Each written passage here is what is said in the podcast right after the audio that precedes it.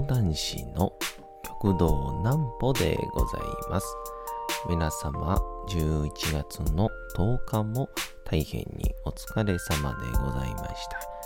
お休みの準備をされる方、もう寝るよという方、そんな方々の寝るをともに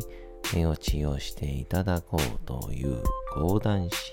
極道南歩の南歩ちゃんのお休みラジオ。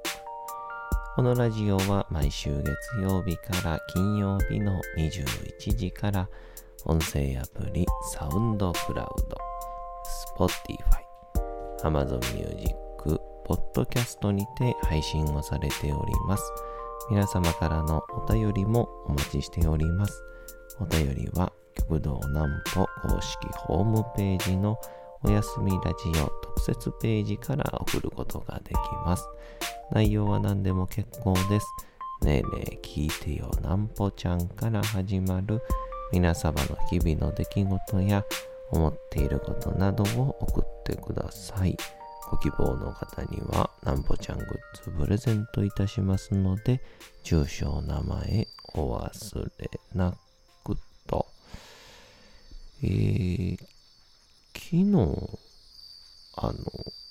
まあ、毎週、立川文庫続き読みに行かしていただいてるんですが、その手前で、えー、久しぶりに近所で、えー、うどんを食べまして、で、その、昼にうどんがっつり食べたんですけど、帰りに夜、中華そばも食ってまいりまして、いよいよ体重増えてきました。なんぽちゃんの明日は何の日？さて、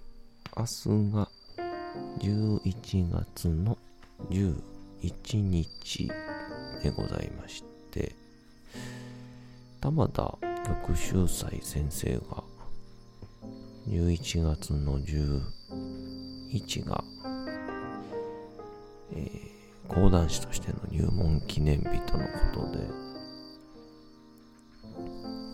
あれらしいですね。えー、昨年亡くなられました四代目玉音南陵は入門日を覚えやすいようにあのゾロ目とか月頭とかにしてるらしいですねさあ11月11日はいろいろありますけどちょっと出来事系の方に行ってみましょう。11月11日にあった出来事。そろばん VS 電算機の勝負。1946年11月の11日に東京日比谷でそろばん VS 電気計算機の日米対抗試合が開催されました。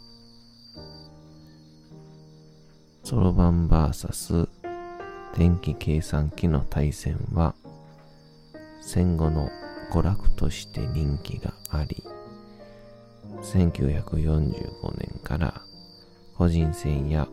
団体戦を交えて定期的に行われておりました。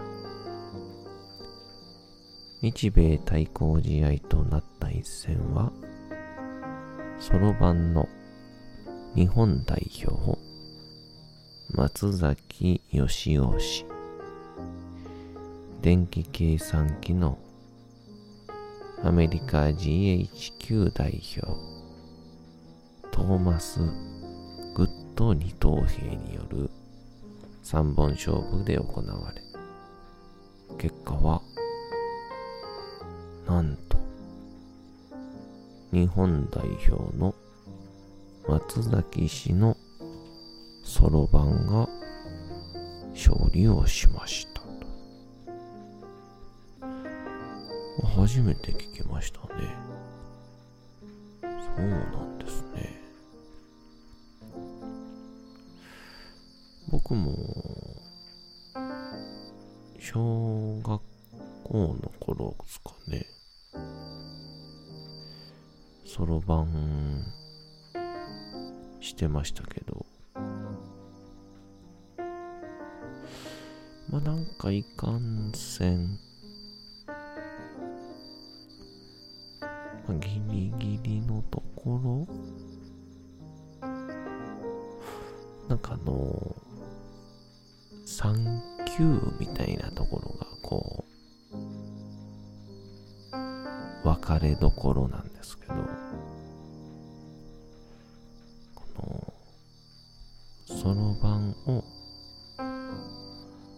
頭に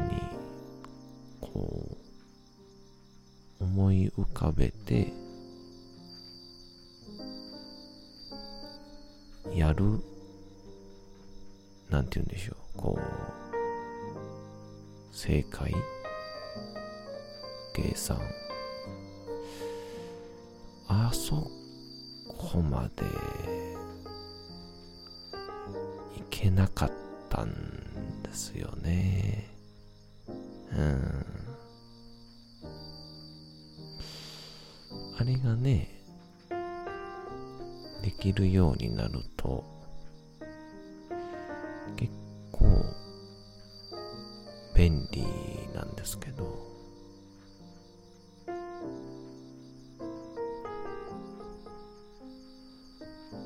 あらちょいだけ頑張っときゃよかったなって思ったりしますけどね。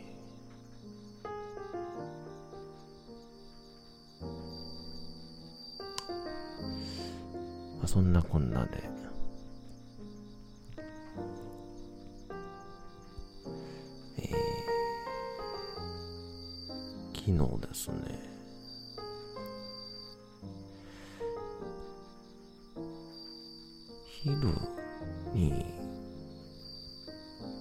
ご近所のうどん屋さんで、えーうどんを食べまして。でまあこの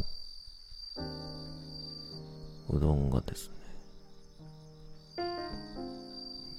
肉とじって言ってこう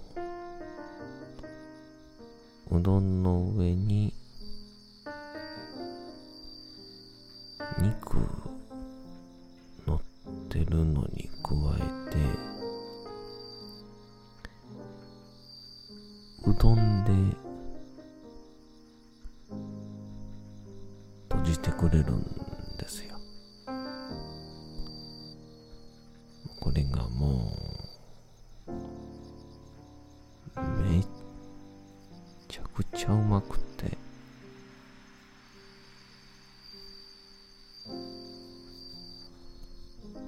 で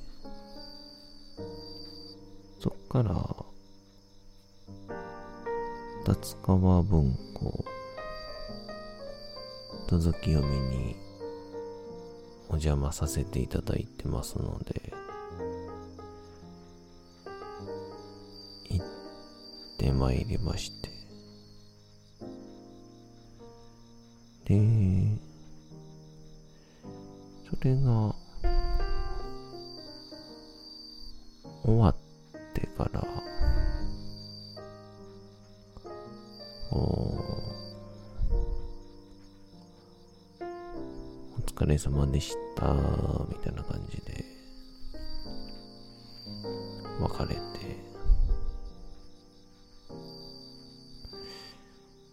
まあ、最近あのいいラーメン屋。ないかなーなんて。ずっと思ってますので。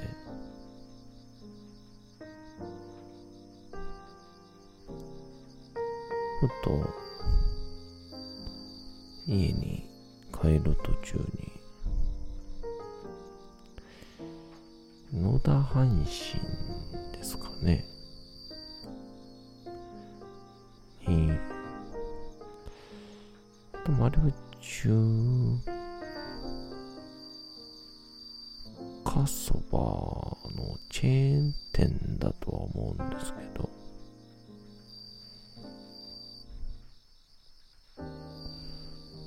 そこに立ち寄りたくなりまして。まあ今日ぐらいかと思って。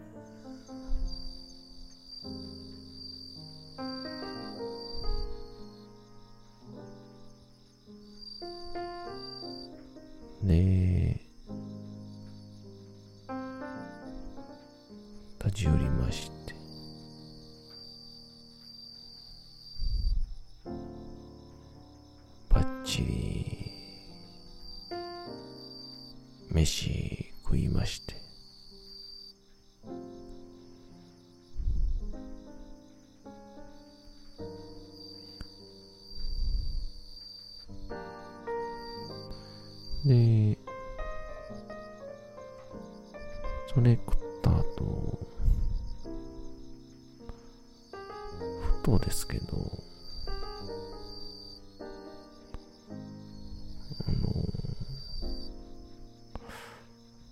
近所の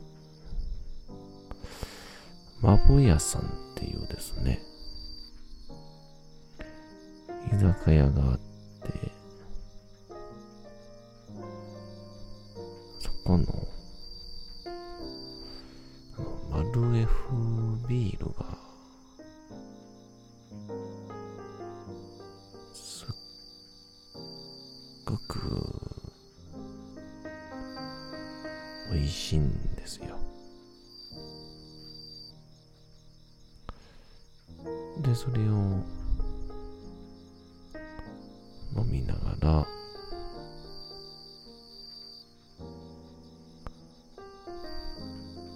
きゅうりを食って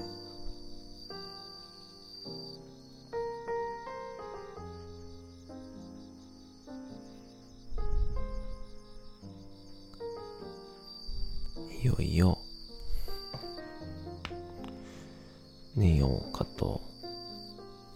寝て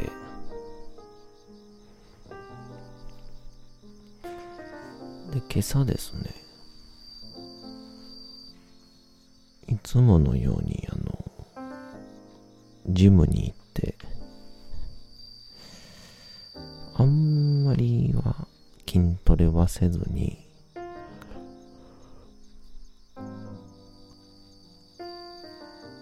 ストレッチしてるんですけどふと体重を測ってみようと思って最近どう頑張っても57 56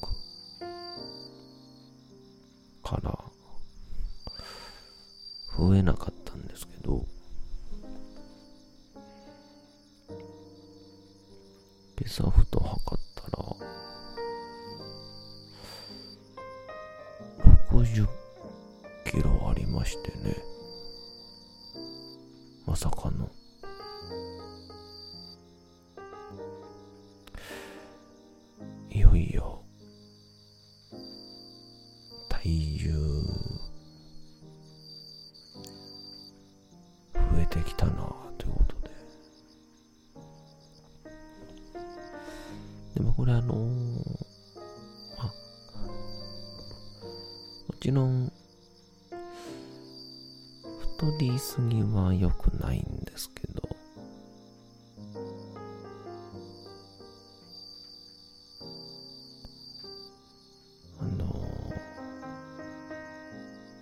定のですね。体重というかがついてくると。まあやっぱりパワーがつきますから。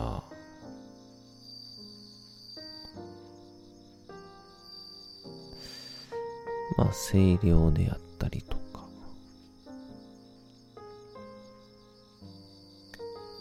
見栄えの部分で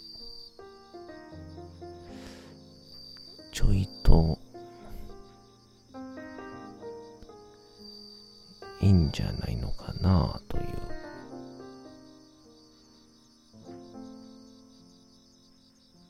そんな目的で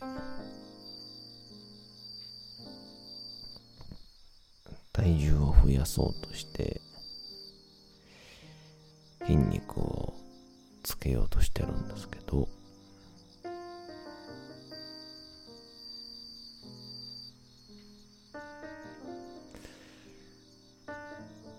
で朝改めてなんですけどジムに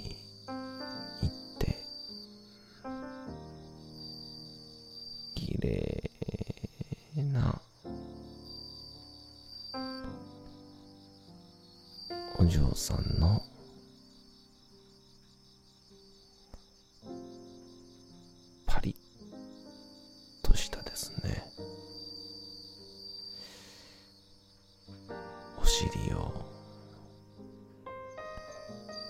見れるのは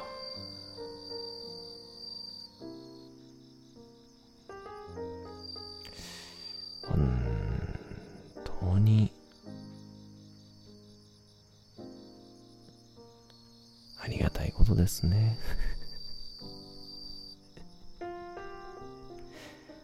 えっと何を言うてるんでしょうか。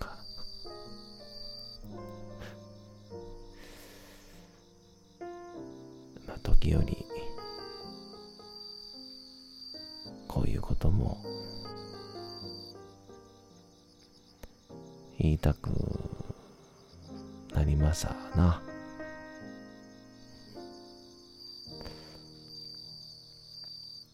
でもちょっと最近ですね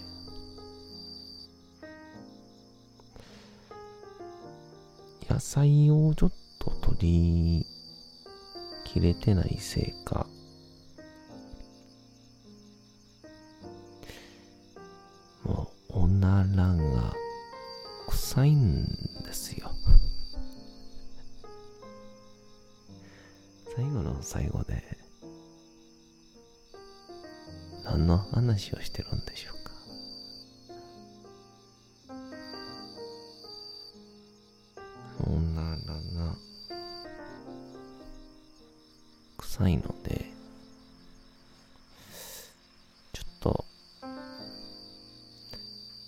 食物繊維をしっかりと取らないといけねえなぁと思いましたんでちょっと今日のお昼はえー、サラダと食物繊維キャベツ1個分のマイクロポップコーンを食べようと思います。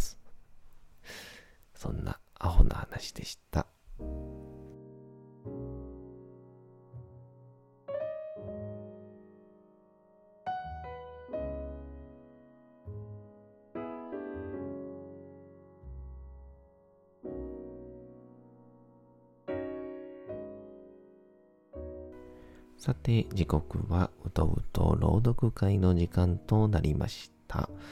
皆様、小さい頃眠れなかった時に、お父さん、お母さん、おじいちゃん、おばあちゃん、お世話になっている方に本を読んでもらった思いではないでしょうか。なかなか眠れないという方の力に寝落ちをしていただければと、毎日様々な物語、小説をお届けしております。さて、本日もお読みしますのは、チャップリン自伝若き日々でございます。チャップリンとかの時代っていうのは、まあ特に日本もこの年代はそうですけど、みんな細いですよね。うん。本当に今の恵まれた環境に感謝です。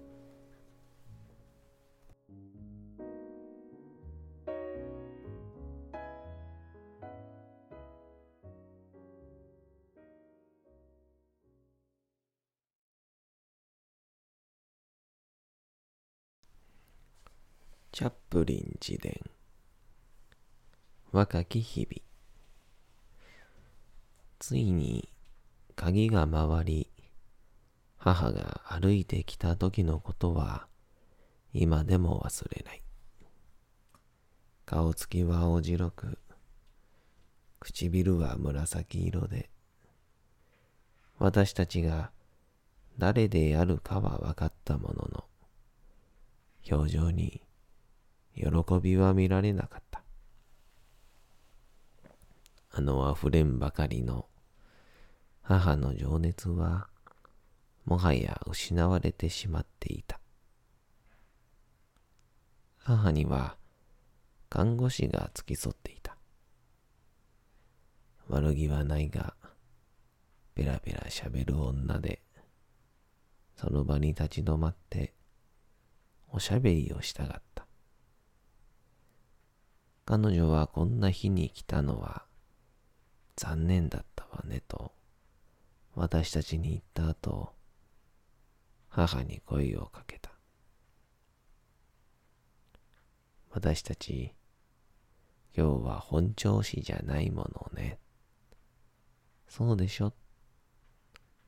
母は礼儀正しく看護師に目を向けたが彼女にその場から立ち去ってほしいことを示すかのように何も答えずただ弱々しい笑みを浮かべただけだった私たちがもうちょっと元気な時にまたいらっしゃいなと看護師は付け加えたようやく看護師が立ち去り親子水入らずとなった。シドニーが運に恵まれてたくさん稼いだこと、そして長いこと戻って来られなかった理由を話して元気づけようとしたが、母はただぼんやり何かに気を取られたようにじっと座って時折うなずきながら話を聞いているだけだった。私がすぐに良くなるよと言って励ますと、母はもちろんよと悲しげに答えた。そしてあの日の午後、お前が紅茶を一杯くれてさえいたら、病気になんかならなかったのにねと付け加えた。その後、シドニーは医師から、母の精神は間違いなく栄養失調によって損なわれたもので、ちゃんとした治療が必要であること、そして正気に戻ることも時にはあるが、完全に回復するにはまだ何ヶ月もかかる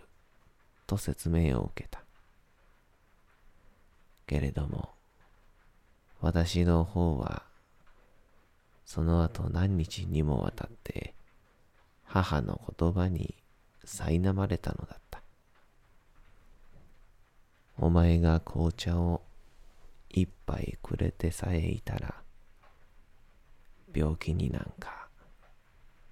ならなかったのにねという一言に。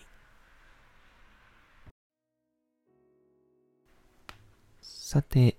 本日もお送りしてきました、なんぽちゃんのおやすみラジオ。というわけでございまして、